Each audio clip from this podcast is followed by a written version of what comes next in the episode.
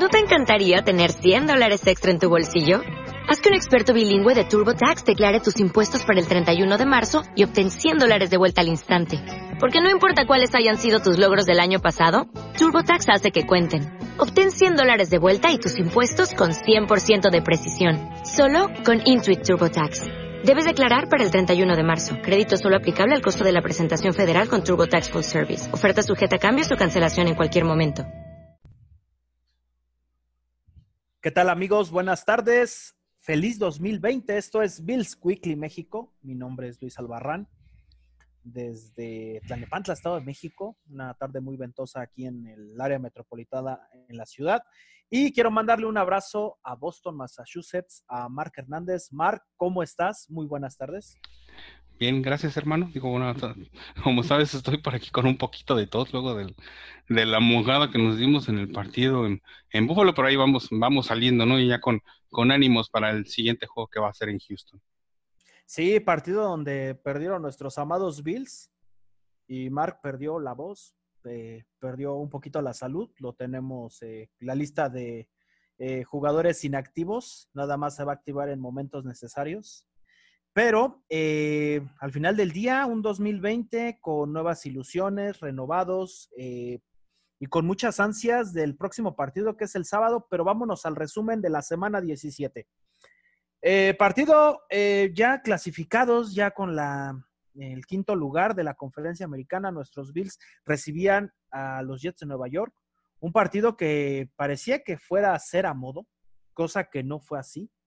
Los Bills en primer lugar saltaron en el primer cuarto con la mitad del equipo ofensivo titular. Dos drives se salieron del campo. Eh, Lorenzo Alexander fue el único defensivo que, que jugó gran parte del primer cuarto hasta que Sean McDermott pidió tiempo fuera un homenaje para linebacker que se va a retirar a final de esta temporada. Más adelante platicaremos de ello. Pero bueno, así estuvo la, el partido. Segundo cuarto, eh, iniciando este segundo cuarto, Sam Fricken, eh, gol de campo de 30 yardas, había fallado uno anteriormente.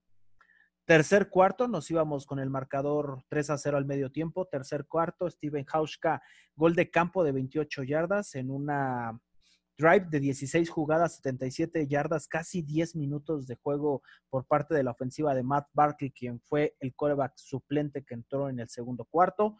Cuarto cuarto, Jamison Crowder, una carrera de una yarda, eh, perdón, un pase de una yarda de parte de Sam Darnold, una, una defensiva que se cayó gracias a un castigo ridículo de foul personal que tiró todo el drive porque ya habían interceptado el balón Inmediatamente después, antes de terminar el cuarto cuarto, a dos minutos del final, otra vez a Ficker, 47 yardas, gol de campo y mataba la situación. Los Bills se acercarían con 40 segundos para terminar el partido gracias a Stephen Hauschka en un gol de campo de 29 yardas.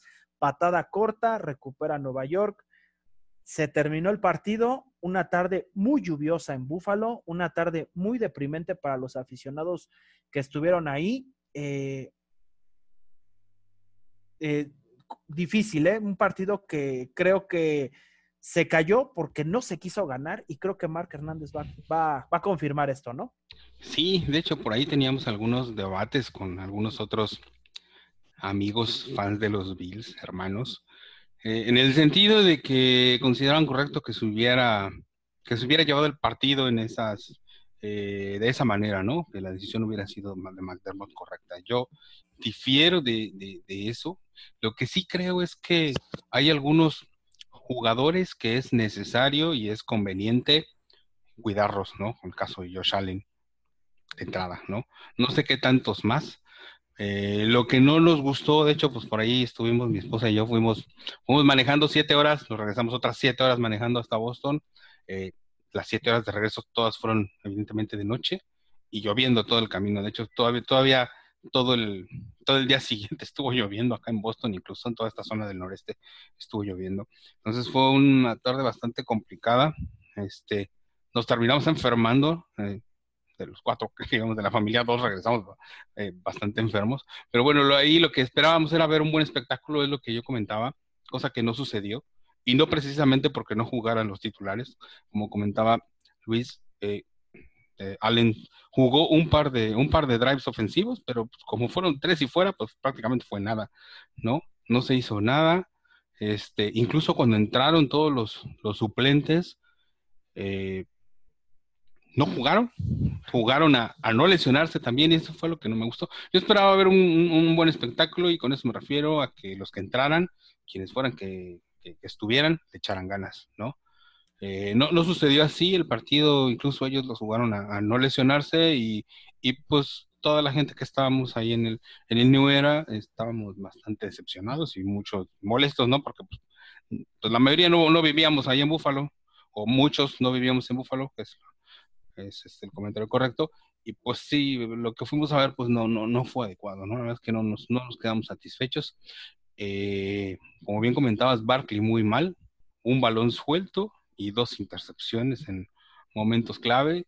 Eh, creo que, digo, él precisamente en un juego anterior contra los Jets se había visto bastante bien. les habíamos metido más de 40 puntos en el juego anterior, pero pues en este, este, creo que bastante mal, ¿no?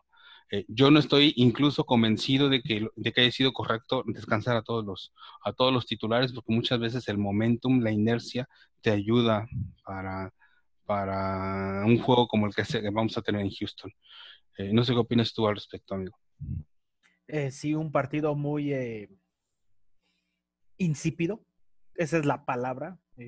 no nada más porque se metió a la banca, sino por la poca inercia que la misma banca, sobre todo en la parte ofensiva, proporcionó. La defensiva, digo, jugar contra Le'Veon Bell, contra Darnold y, contenerlos hasta cierto punto del partido, porque los tres primeros cuartos no podemos reprochar nada a la defensiva más que dos pequeños detalles. Uno, un balón que no logra interceptar Marlowe y otro un castigo ridículo de Coleman, donde ya estaba interceptado el balón, le pegó a Le'Veon Bell, tiró, la, tiró eh, ese balón recuperado, eh, terminó en anotación los Jets eh, ese drive. esos son los únicos dos reproches a la defensiva. En la parte ofensiva, desde Matt Barkley, Matt Barkley comprobó esa regresión que tuvo, esa catarsis de, de ese jugador que estuvo en las Águilas de Filadelfia y que no funcionó, que estuvo en Arizona y no funcionó, eh, que deambuló varios equipos de la liga sin mucha suerte, un jugador que, no lograba eh, ni siquiera tener la habilidad de leer cuándo viene el blitz, cuándo eh, te mandaron un espía, un juego brutalmente malo de Barkley y hay que destacar que, muy pocas piezas ofensivas le ayudaron.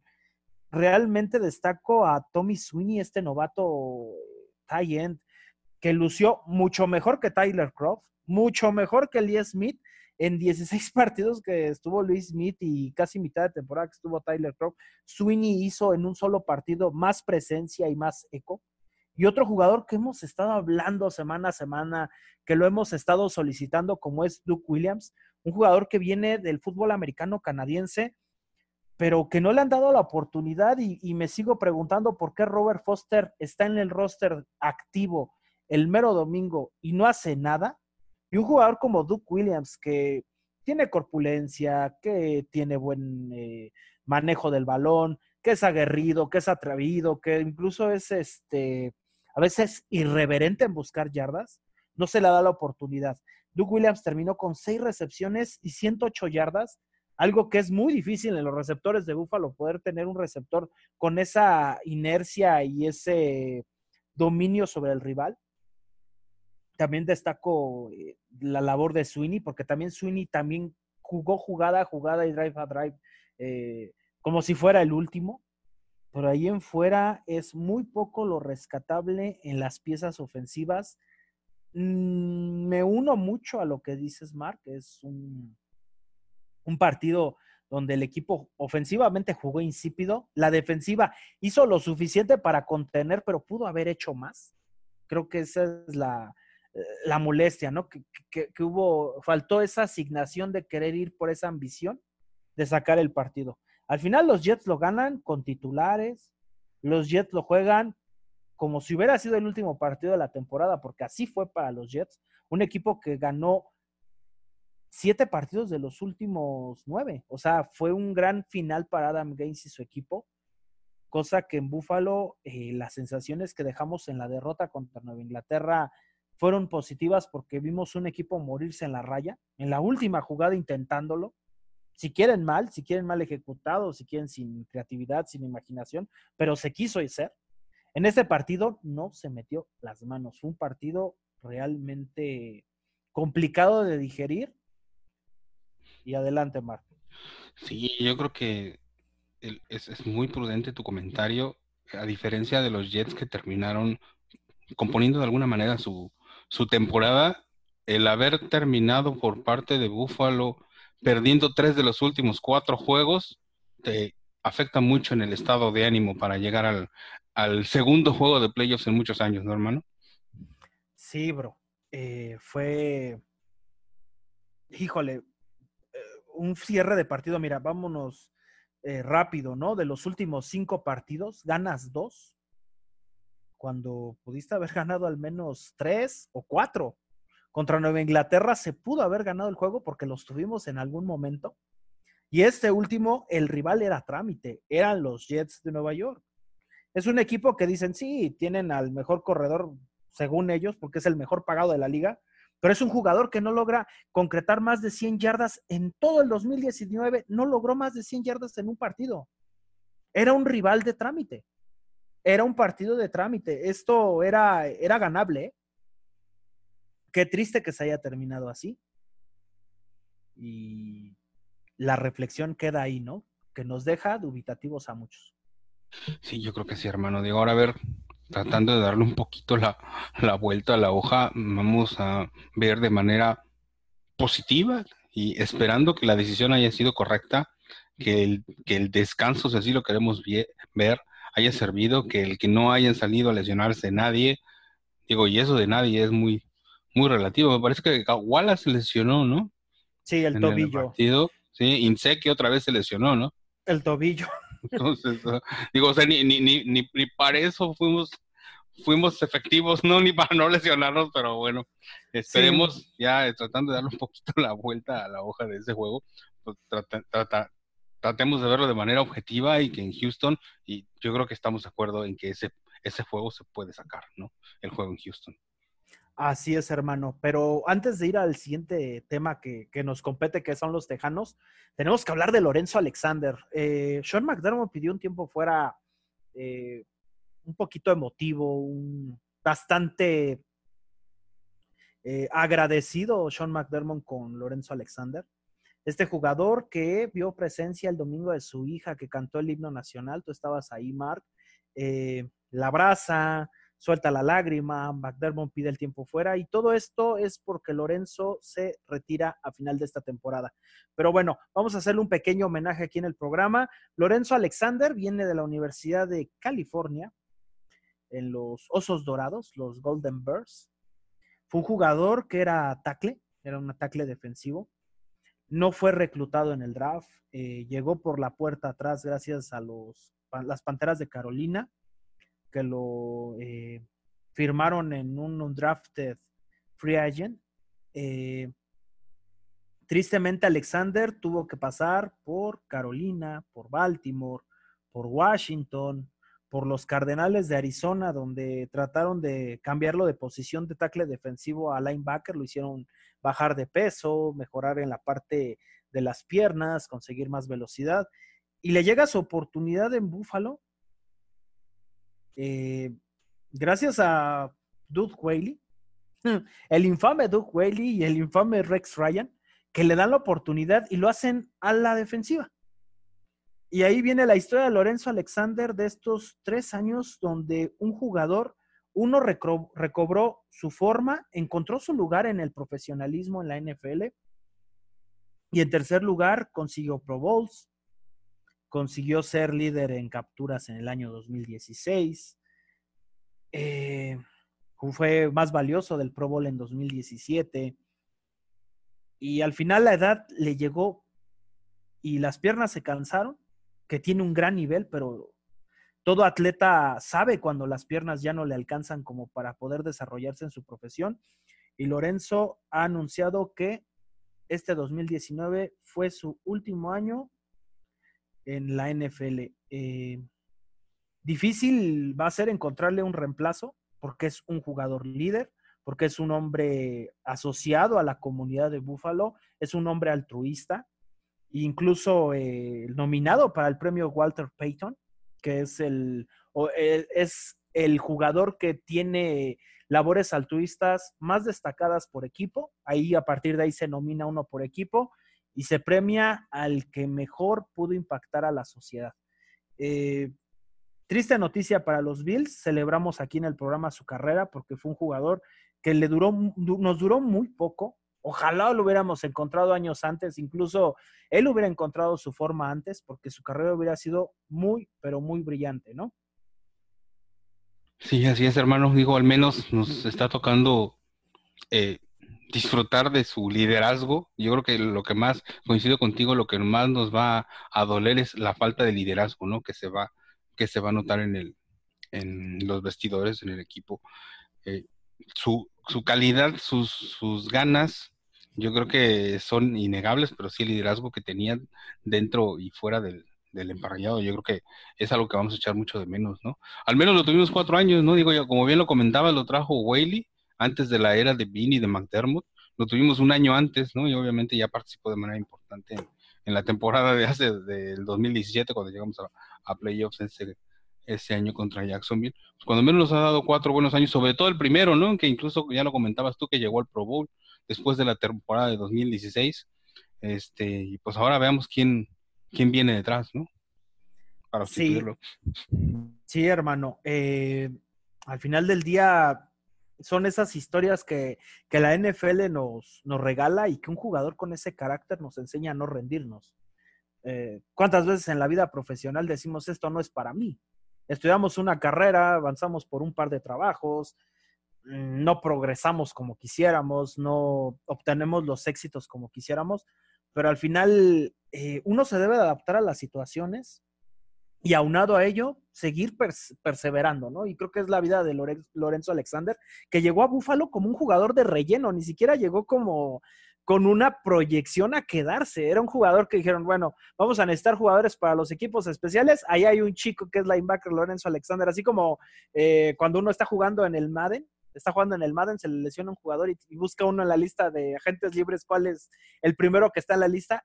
Algo así pasó con Lorenzo Alexander. Fue un jugador eh, que emergió de la nada y de esa misma nada creó un liderazgo, se hizo capitán, se hizo líder e incluso cambió la perspectiva de muchos jugadores. ¿Por qué? Porque simplemente ha sido mentor de Matt Milano, de Tremaine Edmonds, de Shaq Lawson, de muchos jugadores que son mucho más jóvenes que, en él, que él y aprendieron no nada más a hacer una tacleada, aprendieron a ser perseverantes. Entonces, bueno, eh, esperemos que el próximo sábado sea la continuación de muchos partidos que todavía le quedan, ¿no? Sí, esperemos. Eh, digo, como él ya lo anunció, pues será su última temporada, pero esperemos que, que los playoffs den, den más. Cuatro más den, sí, cuatro, dos. Digo, va a ser medio, un poquito complicado después del juego de comodines, que yo creo que es, es algo que todos esperamos, ¿no? Que suceda. Eh, va a ser algo muy sorprendente. Si no pasa, tendría que pasar algún, algún tipo de catástrofe, ¿no? Pero yo, yo tengo la, tengo la confianza en, en la preparación que deben traer para este juego, primero, en la motivación, eh, porque creo que creo que es, es, el momento de llegar cuando menos al, juego divisional. Ya en el juego divisional se puede complicar un poquito, digo, dadas las posibilidades de, ganar en Baltimore, yo creo que va a ser un poquito difícil. Eh, con un poquito de suerte se puede sacar, sin embargo, yo creo que el que sí se debe sacar es este juego Houston, ¿no? Sí, es necesario. Y la semana pasada te preguntaba qué habías hecho hace 20 años cuando los Bills tuvieron eh, un récord ganador de dos dígitos. No te voy a preguntar qué pasó en 1995 cuando Jim Kelly vencía a Dan Marino ahí en el, cuando todavía era el Rich Stadium, o sea, ya, ya fue Ralph Wilson, ahora es New Era, y bueno, este, han pasado tantos años, entonces no te voy a, no te voy a preguntar qué estabas haciendo hace 24 años, pero nuestros Bills enfrentan a los Tejanos de Houston ya para cambiar el tema. Eh, partido el día sábado, comodines, demasiadas situaciones que podrían hacernos ilusionar de que se va a ganar este partido y lo que representa para nuestra franquicia, que los Bills después de 24 años ganen un partido de comodines. Eh, vámonos rápido al tema. Los Tejanos terminaron con récord de 16. Fue un equipo comandado por Deshaun Watson, este jugador que viene de la Universidad de Clemson. Un año fantástico para el jugador derecho casi mil yardas, 26 anotaciones, 12 intercepciones. Eh, tuvieron como corredor a Carlos Hyde con más de mil yardas esta temporada y tienen al mejor receptor de la liga como es de Andrew Hopkins con 104 recepciones, casi 1200 yardas, 7 anotaciones. Un partido realmente bravo para nuestros Bills ¿Por qué? Porque en primera es en Houston y segunda porque regresa su hombre más medular, más mediático en cuanto al liderazgo dentro del vestidor, JJ Watt, que tiene una lesión en el pectoral que lo había marginado el resto de la, teóricamente el resto de la temporada. Los Tejanos lo activaron, parece que no va a estar al 100. Y segunda, va a estar en ciertas circunstancias, más bien se le activa por la parte moral. Eh, partido bravo, ¿no, Mark? Sí, ya comentabas el caso de DeAndre Hopkins, que es, digo, y no tanto por cifras, yo creo que sí por calidades. Yo sí, yo sí diría que es el mejor receptor, cuando menos de la, de la conferencia americana, no tengo duda de eso. Sin embargo, estaba leyendo que esta ha sido su tercer peor temporada. En números no se ha visto reflejado. De hecho, tiene poco más de 100 yardas más que, que John Brown en la temporada, ¿no? Digo, John Brown, me queda bien claro que es una muy buena temporada para él, pero este, el caso de Andrew Hopkins, este, no se ha visto reflejado su calidad en los, en los números esta temporada. De hecho, tengo entendido que ni siquiera jugó el último juego tampoco, ¿no? No jugó Sean Watson, no jugó Watson ni tampoco, jugó Hopkins. No jugaron en el último juego contra Tennessee y también perdieron ese juego, ¿no? Entonces esperemos a ver, ver cómo viene. Como dices tú, yo creo que, que JJ Watt, si bien lo están activando, yo sí creo, coincido contigo, de que no está al 100%. Eh, esperemos que así sea, ¿no? Porque si es de esos jugadores, y, lo hemos visto, ¿no? Algún juego por ahí también en, en Houston, eh, infame, que recordamos ahí. ahí. Manuel, gracias. con una intercepción este, ridícula. Ridícula que le hizo JJ Watt, ¿no? Sí, para no decir tonto con P, ¿no? Porque le dio el balón y luego fue a seguirlo, este, creo que 86 yardas, una cosa así medio macabra un jugador de 130 kilos con un muchacho de 94 que no puede alcanzar a, tremendo mastodonte. Pero bueno, esa es otra historia. En el caso de Hopkins, 30 recepciones más que, que John Brown. Ahorita que hablabas de este comparativo, John Brown nada más tuvo 72 recepciones y nada más 100 yardas los, los diferencia. Eh, al final del día, Hopkins ya calentó el juego el día lunes, subió una foto en Instagram donde está recibiendo un balón mientras lo cubre Tree White, nuestro hombre importante en la secundaria. Es la asignación que le va a dar. Eh, por otro lado, hablando de, las lesiones, eh, nuestros Bills parece que van a contar con Ander Roberts, con Levi Wallace, este jugador que está lastimado del tobillo. Shaq Lawson también parece que podría estar el día sábado. Y Ty sé que parece que ya está al 100. Ha sido un jugador que ha estado lesionado todo, todo el año con ese tobillo. Del lado de los Tejanos habían enlistado a medio mundo este, lesionado, pero al final parece que van a estar todos. El que más podría ser eh, mediático es este JJ Watt por la parte moral. No creo que vaya por la parte física y más en el lado donde tienes a a Dion Dawkins cubriéndolo. Tienen a Jordan Atkins eh, lesionado, a Bradley Robbie el corner, a Jonathan Joseph el corner también está lesionado y Yahel Adas el safety. Entonces, parece que esas bajas podrían ayudarnos a nosotros, ¿no, Mark? Sí, sí creo que, tenemos oportunidad de sacar ese juego, ¿no? Eh, eh, me, me preocupa un poquito la versatilidad de, Sean Watson, que es luego lo que ha sacado un poquito de balance en las defensivas. Pero creo que así como de alguna manera logramos, si lo queremos ver de manera, de manera positiva, eh, contener a Lamar Jackson en un juego contra los Ravens, yo creo que se puede lograr con, con, con Deshaun Watson de manera similar, ¿no? Sí, y hablando de claves para el partido, Mark, los Tejanos es un equipo que sufre mucho capturas. Es una línea ofensiva que no es eh, disciplinada. Tienen a, este jugador Tonsil, el ex eh, guardia de los Delfines de Miami, se fue a Tejanos esta temporada. Es un jugador que ha cometido 21 false stars en toda la temporada. Eh, siete por encima del segundo jugador que comete este mayor número de esta infracción. No está Lee Smith, pero está cerca de ese número. Nuestro Tyen fabuloso que siempre que entra eh, comete un false start y cinco yardas para atrás.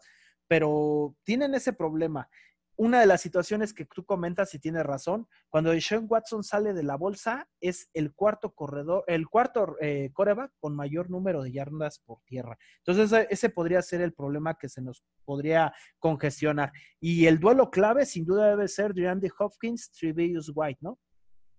De hecho, por ahí incluso DeAndre Hopkins había había puesto alguna foto con Tridevis sí, White, no sé si lo viste por ahí.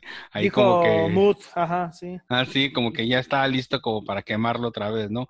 Pero digo por ahí, eh, no recuerdo si lo comentamos la semana pasada, pero Tridevis White es el único defensivo secundario que no ha que no ha permitido un solo touchdown en lo que va de la temporada. Los únicos que estaban con esa característica eran eran Gilmore y él, y a Gilmore ya, ya lo ya lo quemaron. Entonces, nuestro Tridavious White es el único defensivo secundario que no ha permitido una sola titular, que no ha permitido una sola, una sola recepción para touchdown. Sí, y White es muy consentido por parte del gremio de secundarios de la liga. Uno de los hombres que habló de él hace un par de semanas era Antonio Cromani, este jugador que fue un gran corner con los San Diego Chargers, con los New York Jets, y decía, Trevedius White es el el jugador más valioso de la defensiva de la conferencia americana. Perdóname, Stephen Gilmore, pero este jugador se ha enfrentado a Odell Beckham Jr., a Jarvis Landry, ha pasado por muchas pruebas de fuego como Julio Jones y a todos los ha vencido. Esperemos que así se dé el día sábado, porque este creo que es el duelo más clave.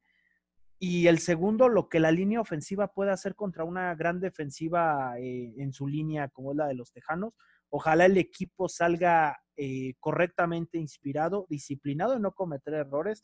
Y también va a depender mucho de un hombre que se llama Brian Double, que lo hemos criticado de que a veces le falta un poquito de imaginación, un poquito de inspiración para armar jugadas. Eh, porque tienes un gran coreback, porque tienes grandes receptores y que porque puedes establecer un juego por tierra con un muchacho como es Devin Singletary y un caballo de Troya como es eh, Franco Gore, ¿no? Sí, yo creo que las, las armas las tenemos. Como bien comentas, yo creo que la clave en la ofensiva está mucho en la, línea, ¿no? Para que tratemos de evitar lo que nos sucedió la temporada pasada en el, en el juego precisamente contra Houston, ¿no? Que fue donde nos lesionaron a Josh Allen. Ahí entraron entre, entre Clowney y Mercilus un golpe que debía que debió haber sido sancionado de manera más severa, pero pues como pasa tradicionalmente contra nuestros Bills, no así, y nos lesionaron por varios juegos, nos costó, ¿no? Digo, después eh, la cruda realidad con Anderson y con el mismo Barkley, pues no fue lo, no, nos hizo que no termináramos la temporada de la manera que nos hubiera gustado, ¿no?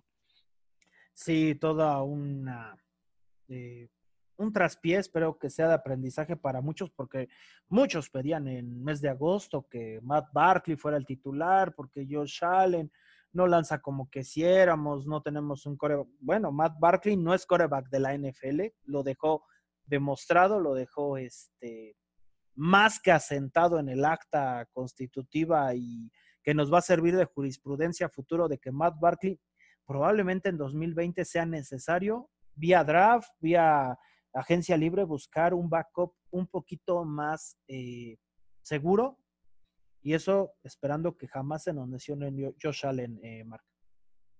Sí, así es, de veras que fue verdaderamente lamentable la actuación de Barkley. Yo, yo jamás fui de los que comentaban que, fuera conveniente que sustituyera a, Josh Allen, pero sí, pero sí creía que en alguna situación de lesión, como pasó la temporada pasada, podía llegar a ser alguna actuación más o menos decente, ¿no? Pero sí, lo que tú comentabas es, es, muy cierto. Ni siquiera estaba al pendiente de lo que sucedía más allá de, de, las rutas de los receptores que él estaba siguiendo, ¿no? se le venía encima las cargas y él no sabía, no sabía cómo, cómo defenderse, no, no estaba consciente de dónde le llegaba nada y pues digo, eh, las, el balón suelto vino de una situación así, no, ni siquiera supo de dónde le llegaron. Sí, incluso le perdieron, le perdonaron un balón suelto en el primer cuarto, ¿no te acuerdas, Mark? Este, Dios bendiga a las cebras porque hubiera terminado un poquito más holgado el asunto. Eh, afortunadamente no fue así. Y bueno, Mark, estamos llegando al final de este programa. Quiero mandarte un abrazo, que te mejores pronto, que este, sé que no vas a viajar a Houston este fin de semana, pero estarás al pendiente de, que este equipo eh, saque esa casta que demostró durante toda la temporada y que nos llevó al final a playoffs, ¿no? Así es. Eh, pues ya estamos por aquí, este, Armando, aquí con mi esposa y con, y con mi hermano Diego Alcubierre, que también es un gran fan de los, de los Bills y que nos viene a visitar por acá a Boston. Entonces, este, estamos armando por aquí, vamos a ver aquí algo en familia, en casa, pero pues sí, eh, apoyando con todo el equipo, ¿no? Sí creemos que, que tenemos con qué y pues eh, yo creo que nos estamos escuchando por ahí de la próxima semana, ¿no, hermano? Sí, hermano, y quiero mandarte un abrazo, un feliz 2020, un saludo eh, desde Boston, Mark Hernández, gracias, te mando un abrazo, amigo. Gracias, también te mando un abrazo a toda tu familia, Luisa, también a todos nuestros, nuestros hermanos, nuestros amigos que nos siguen cada semana. Este, pues nos, escuchamos la próxima semana. Eh, saludo a toda la manada, que este 2020 sea de bendición para sus hogares, que siempre haya prosperidad, salud, eh, y bueno, y que nuestros sueños siempre sean metas y que esas metas sean cumplidas y las que dependen, las que no dependen de nosotros como estos Buffalo Bills lleguen a tierra prometida cada fin de semana así como quisiéramos, se dé. Eh, mi nombre es Luis Albarrán, a nombre de Marc Hernández, eh, yo desde aquí, desde Tlanepantla, les digo gracias por sintonizar Bills Weekly eh, Live y Go Bills. Go Bills. As a new Western Union customer, you can enjoy a $0 transfer fee on your first international online money transfer. Send money to your family and friends back home the fast, easy, and reliable way. Visit westernunion.com or download our app today to get started, and your first transfer fee is on us. FX gains apply, not available for credit cards and transfers to Cuba. Services offered by Western Union Financial Services, Inc., and MLS 906983 or Western Union International Services, LLC, and MLS 906985. 5.